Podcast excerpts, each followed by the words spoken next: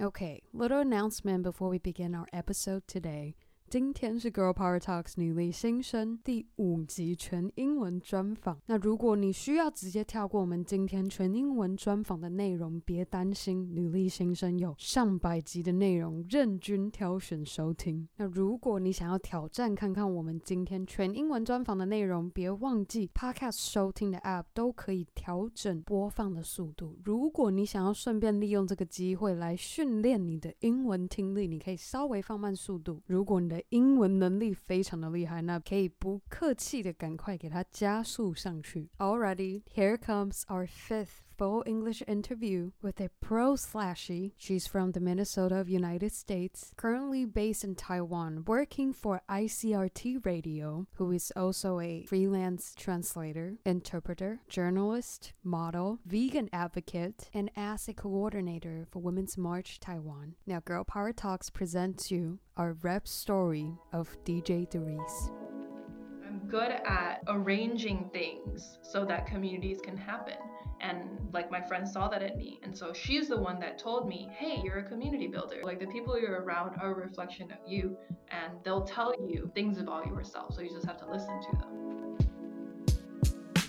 Hey there, this is Girl Power Talks. I am your host, Ann Chong. On Fridays, we have women from different backgrounds, countries, and industries to share their bitter and sweet stories of how they achieve their dreams with their girl power. Today's story is perfect for those who are considering to transition into a full time remote worker or freelancer, or those who has started but you're questioning whether or not the transition was a good decision in the first place. And I truly hope by hearing DJ Darice's story can help brings you a clarity and an inspiration to keep working towards what you're passionate about. Alrighty, enough of me talking here. Without further ado, let's welcome DJ Darice. I think for me, work is something meaningful and it has to be something where I'm learning and where I'm constantly being challenged. I want it to be creating change in the world in a meaningful way, in a direction that I align with. I want to be learning from it while I'm doing it.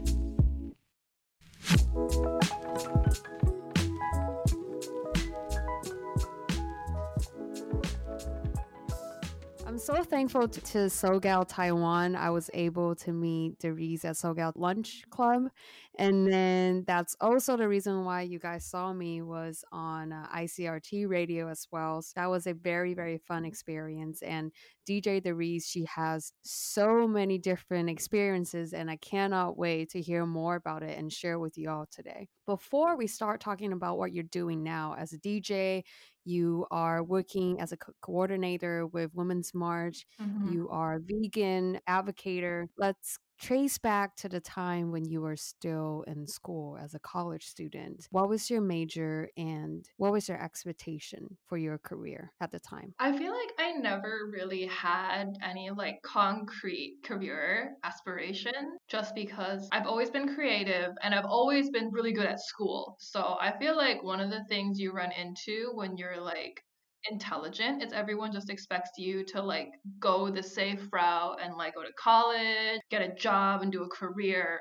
But I think even from a young age, I knew that that wasn't necessarily what I wanted to do just because it was really boring. But I did really enjoy school. Like, I love learning. I was really good at tests and I loved everything. Like, I loved science, I loved history, I loved English. And so when I went to college, I had actually at that point already been taking college classes for about two years because so I grew up in Minnesota and we have this program called the post secondary enrollment option mm-hmm. where high school students who have high enough grades can take college courses for free and the state will pay for it and they will also pay for all of your textbooks and all of your like lab fees, which was huge. What? Yeah. That is so awesome. Why doesn't Texas have that? I don't know. You should talk to them. Lobby the government. Be like, hey, we're all Midwest. Like, come on.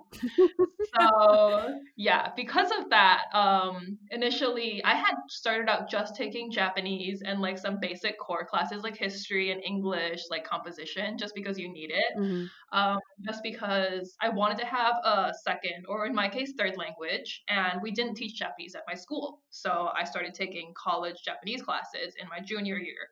And then in my senior year, I was like, you know, this is a pretty sweet gig. We're just going to switch and do full time college because those credits are going to transfer directly to like actual college. Right. And then I actually still did a couple AP classes at high school just because I wanted to do AP Studio and I think AP Environmental Science, um, just because I love environmental science. Oh my goodness. I cannot imagine your coursework back then. Yeah. Was Yeah. it piece of cake for you to do all that AP and early college courses? I think it was okay. I'm good at memorizing things. I'm good at like analyzing and like collating information. Mhm. So anything that isn't math, I'm good at. I did fail out of calculus two, like the 2nd Mhm. half, just because I did have so much coursework, and I was also taking science with lab. I took anatomy actually with lab when I was in high school Mm-hmm. at the college level. So that was a little bit much, but it was a good learning Wow. experience. Just being like, hey, Right. how much can I handle? So, doing all that and entering college, you already know that you don't like working in an office or like following the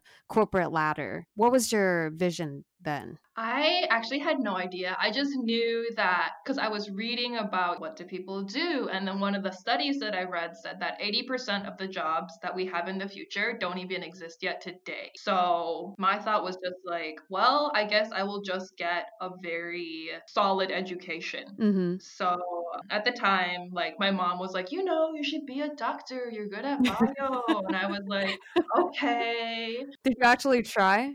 I did. I mean, I did bio. I tested into CBS. I was in honors, whatever. They had a leadership program. I did it. And then I had like internships and stuff. But like all my internships were with like animal experimentation. And like at that point, I was already like vegetarian and it was just really hard. Oh my god. Yeah. I so- cannot. I, I don't. I'm a person who cannot stand blood. I Yeah. would seriously pass Mhm. out. I'm like okay with blood, but it was just like it was more of like the I don't know, it's like the ethics of it. Mhm. Cause like one of my first intern being out in the work area and like watching, just like observing, was with Mhm. these dogs, and they were being they were replacing the joints of these dogs, like puppies. They're like very young dogs to find out about a new knee replacement. So it was like the knee replacement is for humans. It's replacing your knee joint. And they're just replacing a puppies to to do experiment. Yeah, and then I was like. Oh my god. I feel like this isn't like a scientifically sound study because like old people aren't gonna move like dogs do, and like the physio. Yeah, it doesn't make sense. Is that why you became vegan after doing that internship? It, it was it was like leading up to it. So like I did that observation, and then afterwards, like because I watched the surgery that they were doing on the dogs to put in the knee replacement, and I was like, okay, so what happens to these puppies after we're done? They're like, oh, okay, so we're gonna leave the knee replacement in there for a couple months, like let them get healthy, move around for a bit, and then we're gonna take them out and like we just put them down. And I was like, wait, what? What? Yeah, and I was Why? I was like, but they're still alive. They're perfectly healthy dogs. Yeah. And then they were like, well, you know, they're going to be dogs without knees. So, like, why would we want to keep them? It was so mind blowing. And I was talking to, like, the, my, like, mentor lady who was in charge of this. And she was like, yeah, like, when I was in undergrad, we did, like, lots of, like, rat experiments. And, like, usually you just put all of them down. And I was like, I can't handle this. Like, I cried so much. And I was just like, I can't, I can't, I can't. So that's when you're like, okay, to be in the medical field, not for me. Yeah, definitely. And then like, you know, talking to other friends and like a lot of them were doing like biomed and stuff. I wasn't really into pharmacy. I wanted to be a surgeon initially, but I found out that like your final test as a surgeon is you have to take this baby bunny and you perform all of the surgeries on this bunny because like the size of it is like the same as a human infant and then Uh-huh. If you can keep the bunny alive for the whole surgery, then like you pass. But then like they still put the bunny down because they're like, we don't want to like keep it alive and have complications. That is crazy. Yeah, I could didn't that. What did you do next then? If you know for sure medical is not for me, I'm not going to become a surgeon. What did you look for next? I graduated in 2011, which is sort of like when the academic downturn in the US was happening. So I get out of college and I'm like, well, I'm pretty good at school, but I don't want to do masters right away because I don't know what I want to major in in masters. Mhm. So then I decided to take a gap year, and originally we were going to go to Japan, but that was also the same year as Fukushima. So Right. It was not a great time to be in Japan. hmm And then my family is from Taiwan. So I was like, well, maybe we could go to Taiwan. It's like south of Japan and um, it's still like a foreign environment for me, anyways. Like we would go back during the summer, hmm but I had never lived there by myself. So we decided to try that. And it was really fun. Mhm. I enjoyed it a lot. And I think I learned a lot during that time too. What did you get from that gap year? I learned that I'm not good at teaching kids or English or anything like that. Um, I learned that I'm good at languages, actually. I guess I kind of knew because, like, my Japanese is pretty good, but I went back to Taiwan and, like, people started asking me to translate, so I picked up translation. hmm Like, my Chinese at the time was not great because I never took any, like, college level Chinese and, like, Right. my reading wasn't great, but it was, like, really easy for me to pick up. And so I ended up actually just doing translation for most of the time I was in Taiwan. Really fun, and I actually really enjoyed it and stuff. Are you still translating now? Yes, actually. Freelancing. Freelance translating, yeah. How long has it been since then? Oh, I think it's like 10 years at this point because I started translating in 2011 and it's like 2021. So that's like 10 years. Wow. And on the resume, you can put like 10 years experience in translation. Yeah. That is awesome.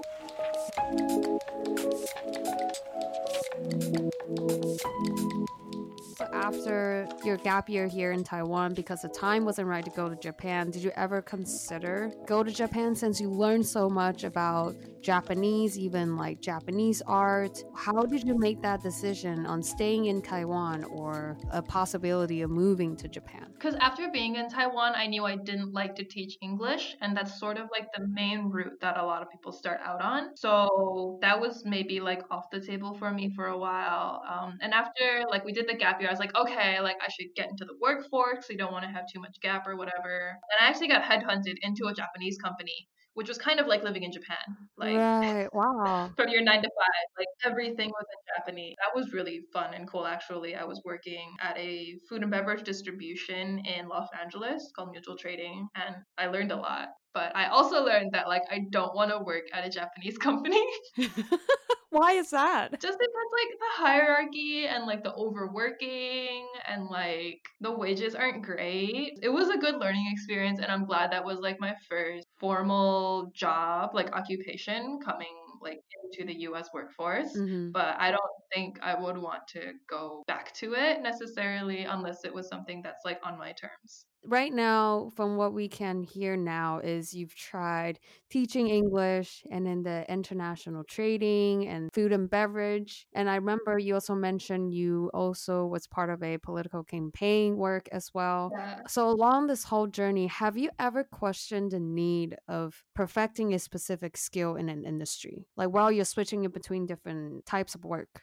Did you ever question that? Um, I had thought about it because usually, like, when you're in an industry, you have peers, right? right and they'll be able to sort of like gauge your work and like let you know where you're at. So like when I did translation, everyone loved it and they were just like, "Oh my god, you're so good, you do so well." Even like when I came back to Taiwan the second time and I was doing interpretation because I I picked up interpretation in the US. hmm I was a little worried about it. I was like, "Hey, like do you think like should I get a masters in this? Do I need more training?" But then all of the interpreters that I met in the field were like, it's fine, like you're great, like you don't need to. And then I actually helped out at the Graduate Institute of Translation and Interpretation at NTNU wow for like a semester. I was like, um, I feel okay. It's more of like your skills are verified through your work and people in the field. It's like I know like my skills are professional. People are verifying it. They're paying me to do this professionally. And I think that's where I get like my validation.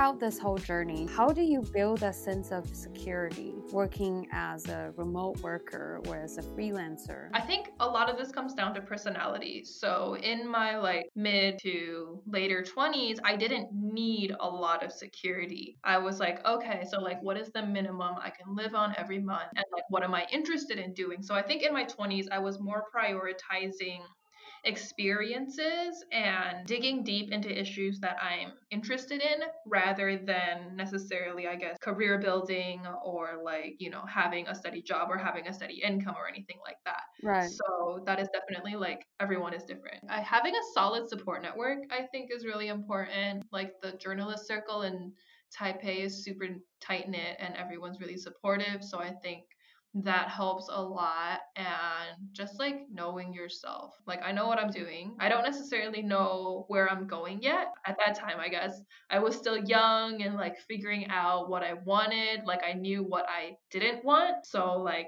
definitely not going back to that but just like exploring things that i'm interested in having experiences. That is very interesting because i feel like a lot of people would want to search for that sense of security and especially wanting to know like okay if i do this will this be helpful helpful for me the next few years and how can I build upon that? How how did you see um, trying out different skills and then gaining new skills did you do anything to make sure you can see that kind of pattern or you didn't really see it that way i think for me because i'm naturally a perfectionist so anything that i do basically i try to make it the very best which i think helps a lot in a professional setting that really helps keep me on my toes. Like I know the skills that I have are applicable no matter what, whether it's like writing, copywriting, writing for journalism, um, hosting, live streaming. I also do makeup and like stuff like that, uh, like more creative stuff. I know that these skills are going to be with me no matter what.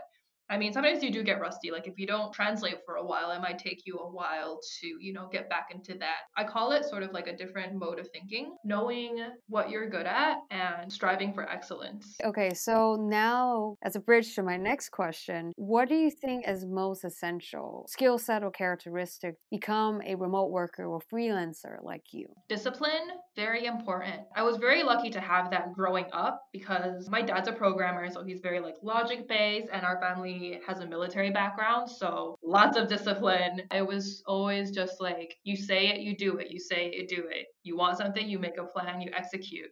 So um, having that growing up, I think was very helpful. For me, I'm sort of like obsessed with efficiency. So very early on, I got into the Pomodoro technique, which works really well if you're any sort of like technical worker. So for me, like translation, I always use that. And so I know exactly how much time it actually takes me to complete a task. And so when I do billing and stuff, like I have a very clear conscience telling clients like, hey, this took me four hours, this took me five hours, and like I have all the numbers to back it up. I think when you're exploring new professions or like new skill areas, connecting with communities who are doing that, like good, positive professional communities that want to help you, and also doing a lot of research around that profession, like for example, what going rates are, I think is really important. So, especially when you're entering a new field or trying out a new uh, new skill, how do you pitch yourself to clients? How did you start it at in the beginning? Writing, for example, I hadn't had professional experience in journalism. I was good at writing, obviously, college and everything, but I had never been paid as a writer. So when I started out, I just wrote for free. And so I reached out to different media that I knew were writing about my specific topic. At that time, it was Taiwan and how it connects to the world. And I was just like, hey, um, are you interested in this story? And they would be like yes or no and actually it was mostly yes because they were like oh you want to write for us for free? Okay cool go write. So that's how i sort of like got my foot in the door and then just like being consistent at it. So after i got those yeses i was like okay let's try for other international media. So um, i'm also interested for example in metal music. I would look up like websites or blogs that write about that and be like hey are you interested in a story uh, from taiwan and then they would be like yeah and so then i would write a story for them and then as you get more bylines at least you know in terms of writing and journalism you get more confidence and you have a portfolio that you can show people. Like for example, I, when I pitched to Veg News, that one actually took like two years to come to fruition. But I messaged them and emailed them. I messaged on Facebook and I emailed them being like, hey, do you want a story about Taiwan. And they were like, okay, oh. let's think about it. And then like a year later, they got back to me like, a year later? Yeah, like a year later. So like, don't be afraid of not getting an answer right away or like getting a no in the beginning, but just like hold on to it and like come back to it later. So a year later, they mess they email me and they're like, "Hey, we're doing travel series right now. Do you want to write a piece about Taipei?" And I was like, okay, cool. So Taipei was just nominated by PETA as like the most vegan friendly city in Taiwan. And since I'd been living here for like two or three years at that point, like I pretty much knew where there was good food and like what was interesting. So it was like a very easy piece, like piece to write.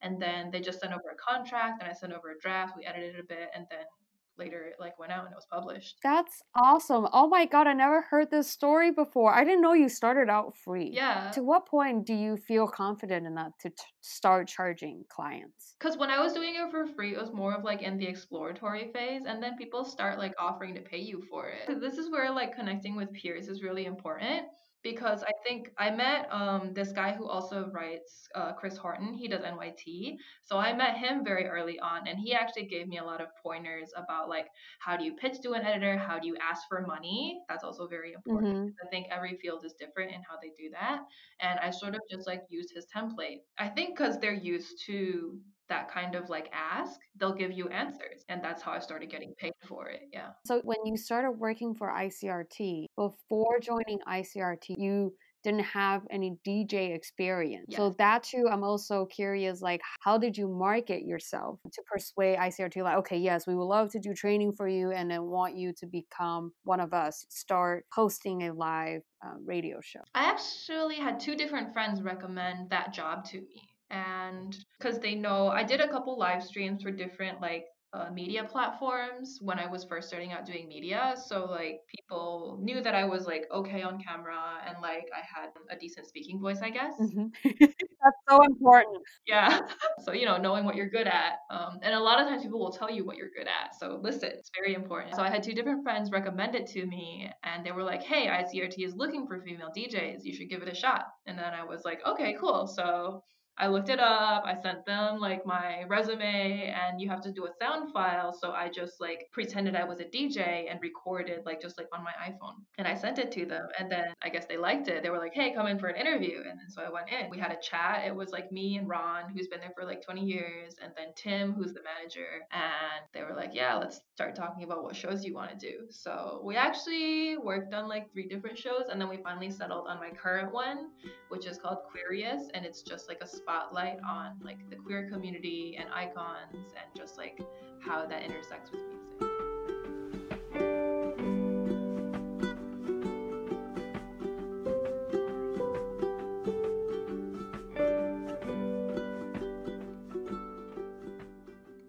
So, looking back at the time when you were still in the States, when you were sure that working nine to five is not for me, and then after moving to Taiwan and working remotely full time, how do you see work now? Because work takes up a lot of our lives, right? Like, if you work like a nine to five, it is a significant investment of your time. I think for me, work is something meaningful and it has to be something where I'm learning and where I'm constantly being challenged. I want it to be creating change in the world in a meaningful way in a direction that I align with. I want to be learning from it while I'm doing it and also like contributing what I'm good at.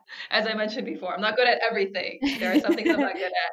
And I obviously want to contribute the best parts of myself to do that. So, with all that said, with all the skills you have now, what is your next step? I have a couple. So now I'm actually trying to make more money because before I was mostly prioritizing time and experience over money. And now I'm like, okay, I'm like 30 years old. I would eventually like to have a family. I probably need to start making like a reasonable, at least like US grade salary. So now when I look at opportunities, how much people can compensate me for them is definitely being weighed a lot more than it used to be.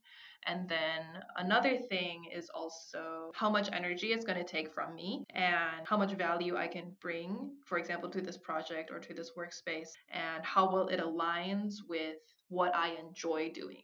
Because, like, I've worked a couple jobs in the past where, like, I can do it like average level and it's not my A game. It might be something that, like, I'm not great at. And like the company is okay with it because they're not looking for something that's like spectacular but I don't like being in, in that position. Like I like giving it my all and it being something that is meaningful and challenging and bringing a lot of value. Continually strive for excellence. Yes. Even with your selection of what case you want to work on, this is like your next stage of striving for excellence is Mhm. like be selective of the cases. Yes. So now I'm very curious since you first came to Taiwan, it's been 10 years now. hmm So knowing what you've learned this past 10 years, if you go back in time, what would be a piece of advice you would want to give yourself back then? I think I'd probably tell me like don't be afraid to reach out to people who are more experienced and don't be afraid to lean into your network because when I first started out like I'm actually naturally pretty shy. What? I can't Yeah. tell. I know. I got over it because I had to, but um, I'm naturally actually really shy and I don't like asking for help. I think that resonates with a lot of people because, you know, you don't want to seem stupid or like you don't want to be, you know, na- naive or something. But I realized that like you get things done so much faster and quicker and more like efficient when you ask someone who's been there and done it and like is willing to share that information with you. Like when I first started out in Taiwan, I didn't know any other translators actually, but that's also Right. because I was like a recluse. So like I would like go hang out with like the meditation buddies and then like go volunteer and like go work and then just like go home. So it like my bubble was a lot smaller. And then when I came back the second time, doing a lot of like because interpretation you have to be there in person, which is why I really enjoy it. And you get to meet all of like the reporters and everything. That really helped me build out my network very quickly in the second time that I came back and that's been really helpful for me. And because i had the, the connection with people who were like interested in taiwanese politics very specifically which is generally just like reporters or academia they were able to be like well you know maybe you could try writing or like hey like i have Mhm. someone who needs a fixer. Do you want to help fix for them? I think having a network and then having good people that you can um, ask for help is really really important. So don't be shy to reach out to um, professional people. For instance, like try direct message someone on LinkedIn and maybe Mhm. try to, if possible, grab a coffee with the person. Maybe you can start from there and you can gain more confidence and like enter the field and then meet more people that way. Yeah, definitely. Yeah, I've actually had um, two different Taiwanese Americans actually reach out to me on LinkedIn since I've started ICRT, and they were interested in like, how did you start working on the radio? How do you get into media in Taiwan? Like, what is the environment like over there?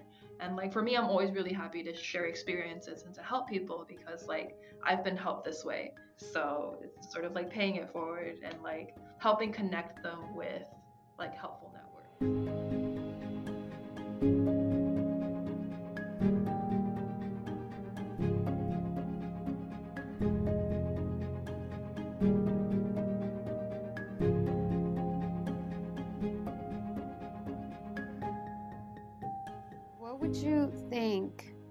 Essential for women to have the courage to truly be themselves, love themselves, and go after what they truly want in life? I think a lot of it is just inner work, sort of like unpackaging yourself, because I feel like the way that we're socialized as women is that um, you have to be a certain way. People try to make you smaller, they try to make you quiet. Um, like I've actually worked on projects where like I'm the lead, and like the men that I've hired will talk over me, What? like in our meetings. Like that's happened. Yeah, it's really How did you handle that? I'm pretty diplomatic about it. I Mhm. just talk to another guy who listens to me and I tell him to say what I want to say in the meeting and then they'll listen to him because he's a dude. And I'm just like, okay, that's efficient and get things done, which is like a little unfortunate, but it's like the way that our society is set up right now. And like, I don't have the time and energy to go to like every single person and be like, hey, by the way, do you want to like deconstruct all of like the sexism and racism that's been ingrained in your psyche since you were a young child? like i'm not about that. And i think putting yourself in environments where you're with people who believe in you who want you to do well and who are going to push you to do your best is really important. Since i had that experience now i generally only hire people who will listen to me or who are going to like be on the same level because like i don't need that energy having strong women's networks is really important too like when i was doing more marketing stuff there's so many groups online just on like facebook that are like women in marketing or you know like women in SEO and things like that. And I think locally in Taipei we have a lot of really strong amazing women who are really passionate about community building in a lot of different aspects and just like don't be afraid to reach out and to be part of that community. Like SoGal where we met, like that's a great community. Yeah, totally agree. Is that also why you want to um, work with Women's March? I initially started working with them just as an ambassador because I was writing about them for a local news outlet. And then I was like, hey, this seems really important. And then being someone who enjoys efficiency, I was like, if we can affect systemic change through like lobbying or legislation or something, or even just creating a space where women feel welcome, which also helps to elevate Taiwan on an international stage, like I feel like this is a very worthy cause. And then it just so happens that like the skill set that I have is something that they need right now. What would you say is your girl power then? Authenticity as a more general thing because I think the better you know yourself, the more you're able to tap in all the different characteristics that you have that are your different powers. So, for example, I had a friend that um, asked me out to dinner the other day because she was like, Hey, I want to get into community building. Um, can you help me with it? Because she saw that in me and she was like, You're really good at this. And like, I want to do this now. So, can you help me? And I was like, okay, cool. Like I've been doing this since I was in college and I'm very happy to share my experience. Like with Women's March, they're like, hey, can you help us like reply these emails in English because you know how these organizations work and like you're well written. And I'm like, okay, cool. Like I'll, mm-hmm. I'll do that. So yeah, I think just being true to yourself, knowing what you're good at, and listening to other people and what they say, very important. So the number one tip you would give our listener um, if you want to be more authentic and know yourself better, is actually listen to others more yeah. to help you see yourself that you cannot see but others can. Yeah, definitely. Because I feel like we sort of have a skewed view of ourselves a lot of the time. Sometimes I feel like, you know, I'm not a leader. I'm not like I'm not like a community person because I'm actually an introvert. I don't like meeting a lot of people but I'm good at arranging things so that communities can happen. And like my friend saw that in me. And so she's the one that told me, hey, you're a community builder. And then I was like, oh, yeah, I kind of am. And the translation and everything too. Like I didn't think I was it like being a translator wasn't like, oh, I'm gonna translate because I feel like I'm a translator. It was someone being like, oh hey, your Chinese is pretty good. Um, we need this translated into English. Do you want to do it? And me being like, oh okay, yeah and then they're like, oh, we really love it. I think other people, like the people you're around, are a reflection of you and they'll tell you things about yourself. So you just have to listen to them. Do you have a mantra or quote that you remind yourself to overcome hard times? I think for me, it's always been like trust in the process and trust in the universe because when you trust that things are going to work out, the way that you think and the decisions that you make and the people that re- you reach out to are going to be different than when you are like unconsciously fearful of everything. So make sure you're in the right state of mind. Yeah. Now, very last question. Um, Darice, you're now sharing your story as a Girl Power rep on Girl Power Talks. Do you have a close friend in mind that you would like to recommend her to be on the show as well? Okay, this one's always really hard because I know so many people who are really amazing. Um, I think right now it'll be a tie between Taching Winham, who organized the Magical Unicorn Float for Pride, and also Leslie Nguyen Wu because um, Okwu because she's also a journalist. She's written for Eater, and I think she's starting at QZ soon, and she's just like such a fountain of positive energy and like love and like I love her and she's super fun. Thank you so much. Okay, hopefully we have the honor to invite the two of them to join us on the show and share their stories with us. Yeah. Thank you so much, Darice. I had such a great time today and I hope you did too. Yeah, I did. I did. Thank you so so much for taking the time to talk. Thank you so much again and we'll see you guys next time. Bye. Bye.